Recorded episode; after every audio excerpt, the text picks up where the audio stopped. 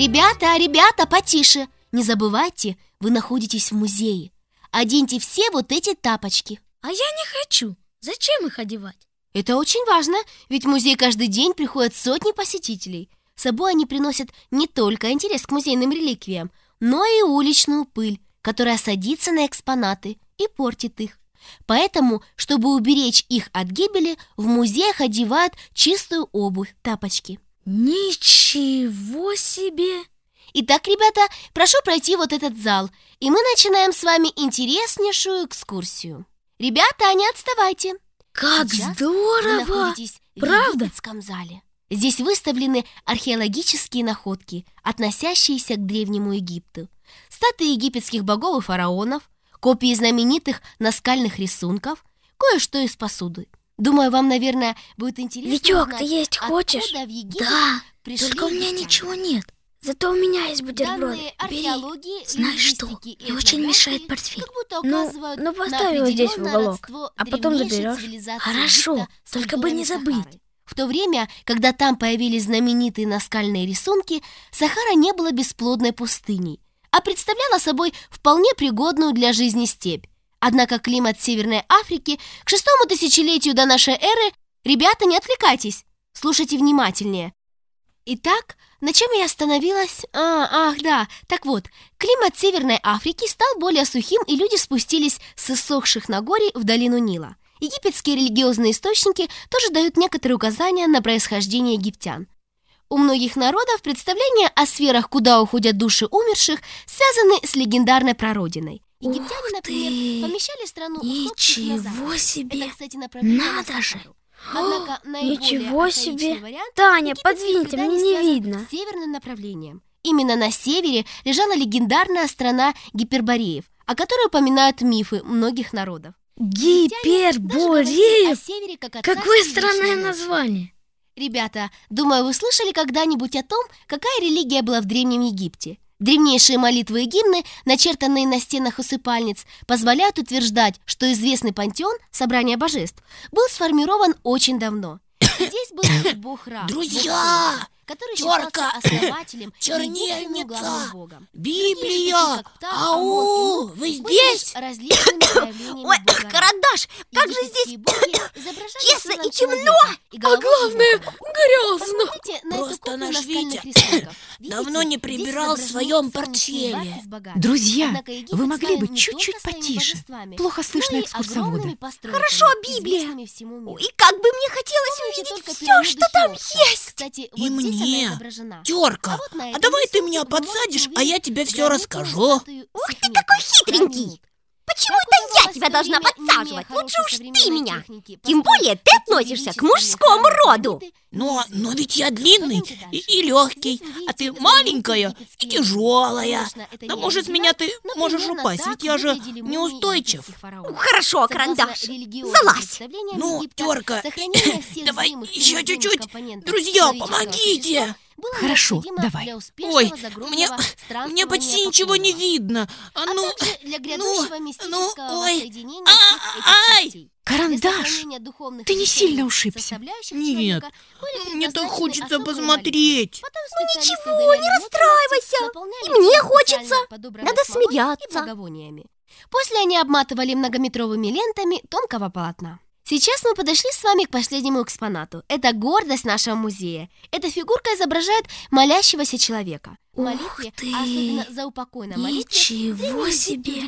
Надо же! Ведь их цель была великой и мистической. Стремление победить власть времени, пройти подобно обновляющемуся солнцу путь от старца к младенцу, возродить свою творческую силу под крыльями птицы Феникс и воскреснуть в вечности на сияющем утреннем небосклоне. Итак, ребята, наша экскурсия подошла к концу. Мы благодарны вам, что вы посетили наш музей. Надеемся, здесь вы узнали что-то новое и интересное. До свидания!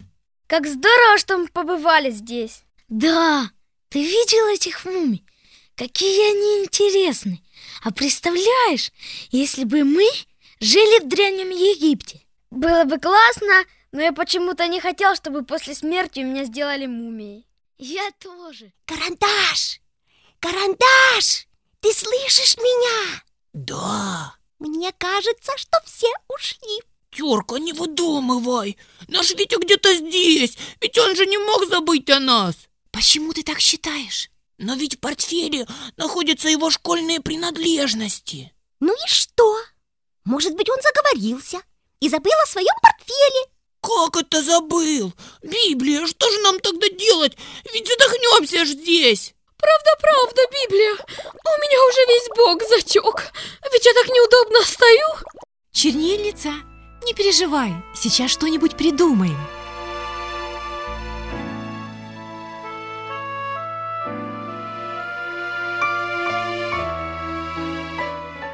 Библия! А если мы сейчас постараемся открыть этот портфель? Но как? Очень просто.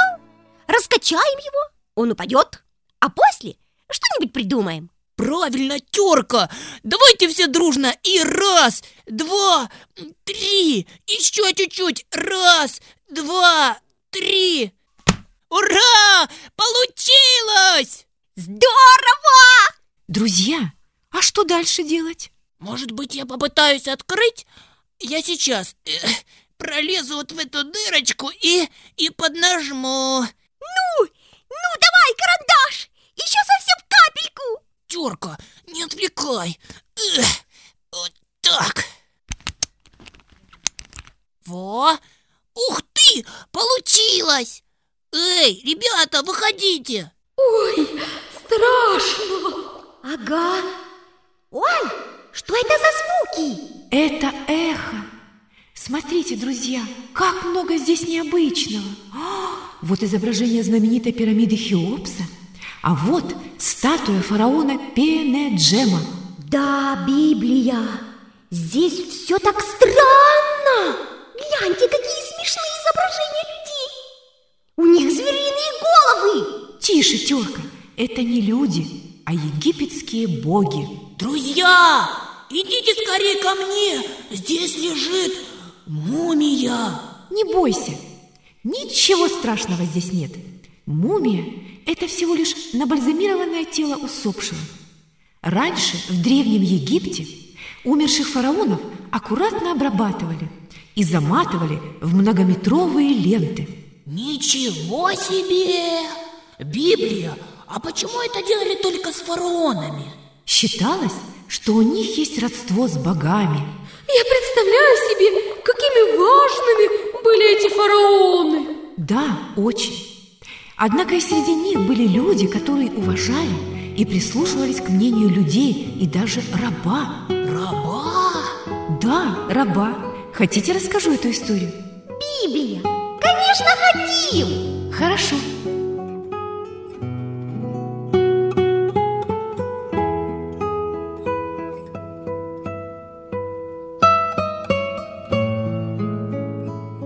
Думаю, вы помните историю об Исааке и Иакове. Из-за страха мести он убежал в другую страну, где и женился. Там у него родилось 12 сыновей и одна дочь. Однако жить на чужбине ему было тяжко, поэтому через много лет он вернулся к себе на родину. На удивление Иакова, Исав был очень дружелюбен к брату, ведь он уже давно простил ему его обман. Итак, Иаков снова жил на земле своих предков.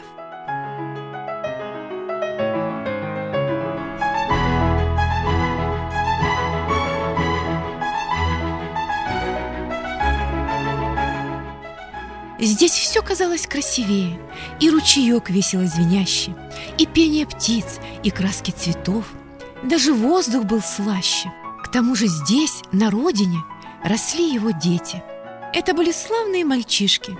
На удивление, они были очень дружными.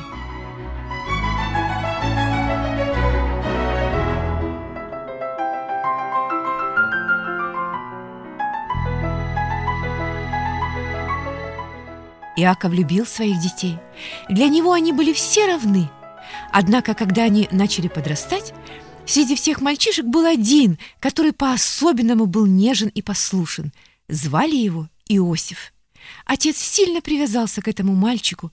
В нем он видел какую-то особенную чистоту и смирение, поэтому со временем он стал к нему относиться лучше, чем ко всем остальным. Братья же завидовали юноше. Им было неприятно, что отец выделяет его среди других, и так постепенно в их сердцах зарождалась ненависть.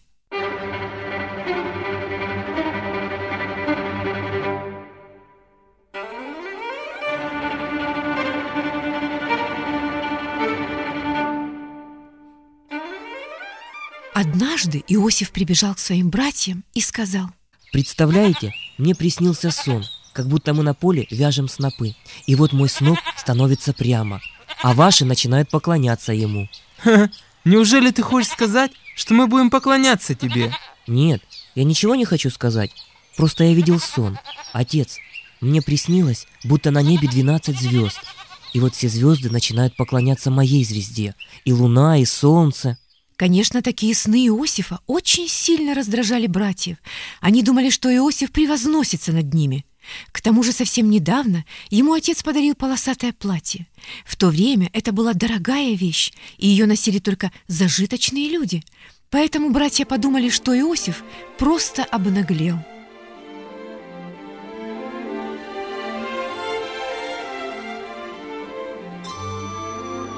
И так семья Иакова жила, перенося минуты разочарования, ненависти и зависти. Братья окончательно перестали уважать Иосифа. Они не хотели с ним поддерживать никаких отношений.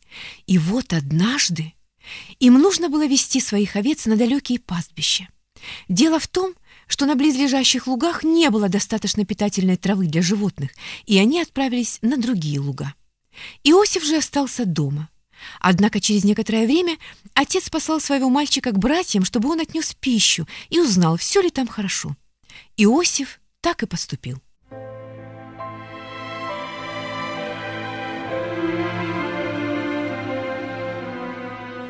За много верст братья узнали Иосифа, ведь в этой местности только у него была такая яркая, разноцветная одежда. Ой, этот Иосиф, и здесь он. Как я его ненавижу. Не ты один. Отец сильно привязался к нему. Но чем? Чем он лучше нас? Была бы моя воля, убил бы его. И я. Давайте, когда он придет, мы его свяжем и бросим в эту яму. Пусть помучается. Так братья и поступили. Их ненависть была так огромна, что они даже не осознавали, что они губят своего родного брата.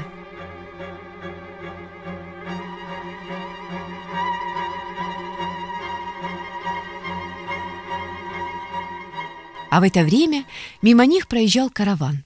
Это были торговцы. Сейчас они направлялись в Египет. Братья, увидев их, решили. А если нам продать Иосифа в рабство? Ведь это лучше всего, и не возьмем на себя вину за убийство, и избавимся от нашего братца. Отцу же скажем, что... Ну, что его животные разодрали. Братья, недолго думая, продали Иосифа в рабство.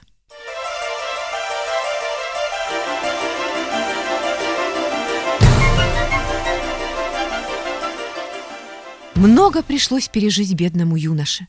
Сначала он был рабом у Патифара, потом управляющим его дома. После Иосиф из-за несправедливости попал в тюрьму, однако он всегда уповал на Бога и верил, что Господь поможет ему. В тюрьме же Иосиф познакомился с виночерпием и хлебодаром фараона, которые провинились перед царем. Представляете, мне приснился какой-то необычный сон. Я видел виноградную лозу, а на ней три ветви. Сначала на ветвях не было ягод, но после они начали очень быстро расти, и вот через мгновение она была уже вся усыпана ягодами. Я взял их в свои руки и выжал в чашу царя. Я могу дать истолкование твоего сна. Три ветви — это три дня. Через три дня ты снова будешь у фараона виночерпием. Когда вернешься, вспомни обо мне. Расскажи царю о том, как я растолковал тебе сон. Спасибо тебе за такую хорошую новость. Я не забуду о тебе. Хлебодару также приснился сон, и Иосиф и его разгадал. Однако он не был таким хорошим, как у виночерпия. Сон Хлебодара говорил о том, что его через три дня казнят.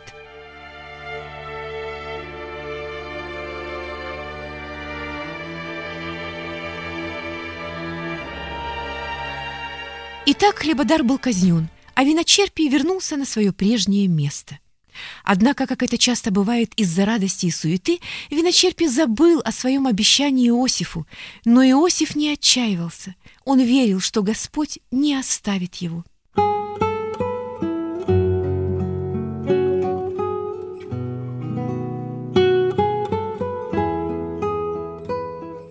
Время шло. Иосиф уже забыл и о виночерпии, и о хлебодаре, и об истолковании сна. И вот однажды... Иосиф, ты сейчас должен предстать пред лицо фараона. Я должен прийти к фараону? Господи, ну зачем? Что он от меня хочет? Чем я провинился? Однако, когда он пришел во дворец, он понял, в чем дело. Среди множества прислуг он увидел знакомое лицо виночерпия, которое улыбалось Иосифу. «Я позвал тебя для очень важного дела. Мой слуга сказал мне, что ты умеешь растолковывать сны. Правда ли это?» Да, по милости Божией. «Так вот, мне приснилось, что у реки стоят семь тучных коров. Через некоторое время из воды вышло еще семь коров, но они были очень тощие. И вот тощие съели семь тучных коров, но при этом не пополнели. Также и другой приснился мне сон. Я вдруг увидел, как на одном стебле выросло семь тучных колосьев. Но вскоре возле них выросли еще семь тощих колосьев, иссушенных ветром, и они пожрали семь хороших колосьев. Мои истолкователи не могут объяснить значение этого сна. Может быть, ты попытаешься?» Семь толстых коров и колосьев означает семь урожайных лет, когда везде будет изобилие. А семь худых коров и тонких колосьев означает семь засушливых лет, семь лет голода, в которое забудется великое изобилие. Поэтому сейчас нужно построить амбары и каждый год отлаживать немного зерна на будущее. «Да, я вижу, что твое истолкование сна от Бога. Но кого мне поставить управляющим над всем этим делом? Так как Бог открыл это тебе, значит, в тебе достаточно мудрости справиться со всем, о чем ты мне говорил. Теперь ты будешь вторым человеком в Египте после меня». Иосиф даже не ожидал, что все так получится. А что же произошло с братьями и отцом? В дни голода они пришли в Египет за хлебом и там встретились с Иосифом. Правда, тот уже не обижался на братья, ведь он знал, что таков был его жизненный путь от Бога. Надо же! Какой молодец этот Иосиф! Сумел простить своим братьям. Да, это был удивительный человек. Он любил Бога, поэтому ему было нетрудно простить своих обидчиков. Мы также должны на этом прекрасном примере учиться любить и прощать своих ближних. Учиться благодарить Бога за любые обстоятельства и всегда помнить, что тех, кто любит и доверяет Богу, не минует благословение.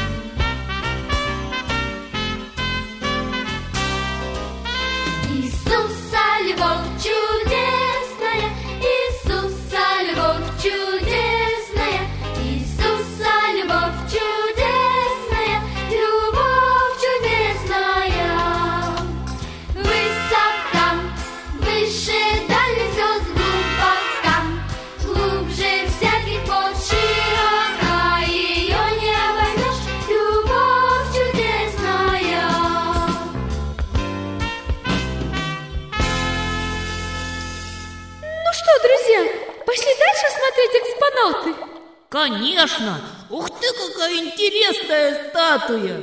Да, а что это за статуя? Не знаю. Библия, расскажи. Хорошо.